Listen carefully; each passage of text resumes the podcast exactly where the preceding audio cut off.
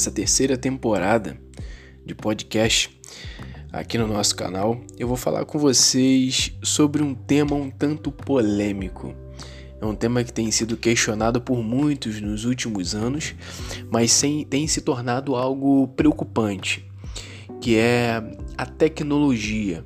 Né, os, eu já vinha falado com vocês na temporada anterior sobre viver nos últimos dias, só que essa temporada a gente vai encabeçar um pouco mais alguns assuntos é, é voltados para a área tecnológica e como isso pode afetar a nossa comunhão e a nossa relação direta com Deus.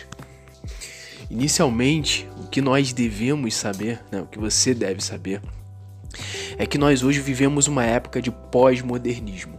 E o que seria isso? Felipe, é, é complicado para a gente conseguir entender o que é o pós-modernismo.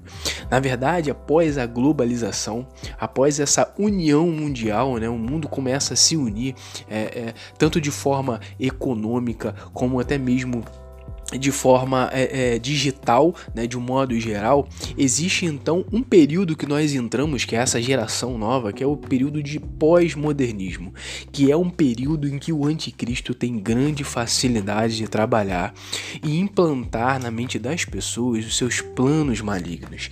E como que isso pode ser feito? Como que isso pode ser efetuado? De uma forma muito simples, através desse aparelhinho que está na sua mão, celular. Um dos motivos principais para eu ter feito esse canal aqui no Spotify e nas outras redes foi que a tecnologia ela proporciona para gente né, uma facilidade muito grande de acesso a essas redes, de acesso a palavras, a conteúdo diverso na internet. Isso porque a nossa geração hoje não tem um hábito de pesquisa e de leitura como a geração anterior. Eu sou da época que eu ia para a biblioteca e ficava o dia inteiro estudando para conseguir passar numa prova. Hoje em dia você não tem mais isso. Hoje os jovens eles têm uma facilidade enorme de entrar no Google e pesquisar tudo aquilo que eles precisam para sua prova, tudo aquilo que eles precisam para aquele momento. Então nós estamos vivendo um período que a maioria dos profissionais eles não se formam de verdade, eles não são profissionais realmente, eles são simplesmente pessoas com diplomas. E aonde eu quero chegar com isso?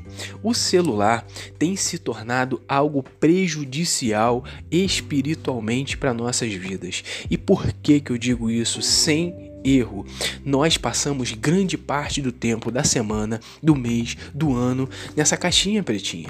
Nós ficamos às vezes horas do dia olhando para a tela, nos deparando com situações que muitas das vezes não precisamos nem sequer ler, um vídeo que não precisamos ver, mas o mais importante que é a palavra de Deus, às vezes ficamos meses sem abrir.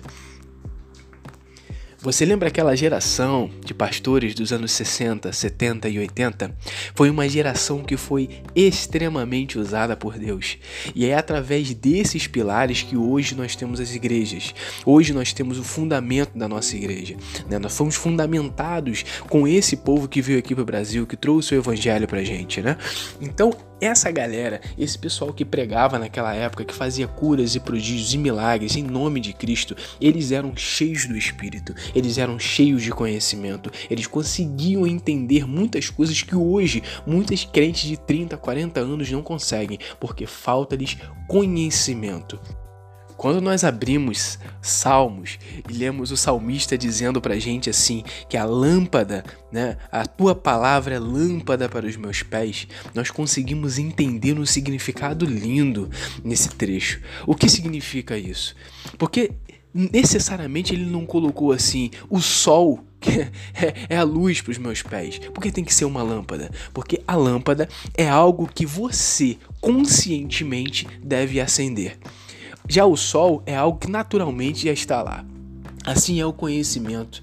Nós devemos a cada dia conscientemente buscar a palavra de Deus, buscar o conhecimento, ler, entender, para que a gente possa ficar resguardado e prontos para responder com toda a palavra de verdade, assim como diz lá em 2 Pedro, né? A todo aquele que discordar da palavra de Deus, a todo aquele que tiver dúvida, porque nós temos o objetivo e a obrigação de estarmos preparados para esse mundo.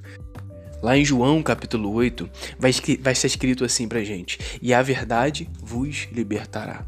Quando nós buscamos essa verdade, quando nós entendemos essa verdade, essa verdade nos liberta. Só que de forma alguma essa verdade vai entrar dentro do nosso coração sem que nós queiramos conhecê-la. Basta com que nós coloquemos em nossas mesas, em nossas bancadas, em nossa mente, em nosso coração a prioridade da palavra de Deus, priorizar as coisas de Deus. Lembra que a palavra de Deus diz sobre priorizar tudo aquilo que é do reino? Devemos buscar primeiro tudo aquilo que é do alto, que as demais coisas serão acrescentadas.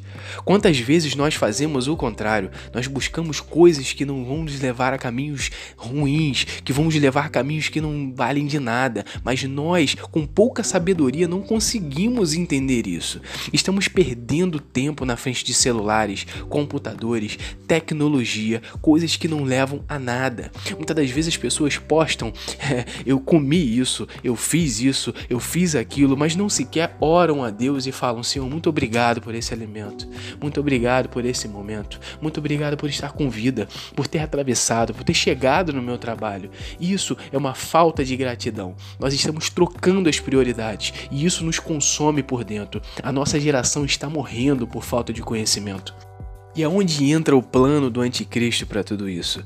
O plano do anticristo é que nós a cada dia tenhamos mais dificuldades com o conhecimento da palavra de Deus. Assim fica muito fácil para ele construir mentes fechadas com a sua ideia, com a sua ideologia. E isso transforma nós cristãos em pessoas ideológicas à ideia do mundo, sabe? Aquele cristão que consegue aceitar muitos pecados que a Bíblia condena.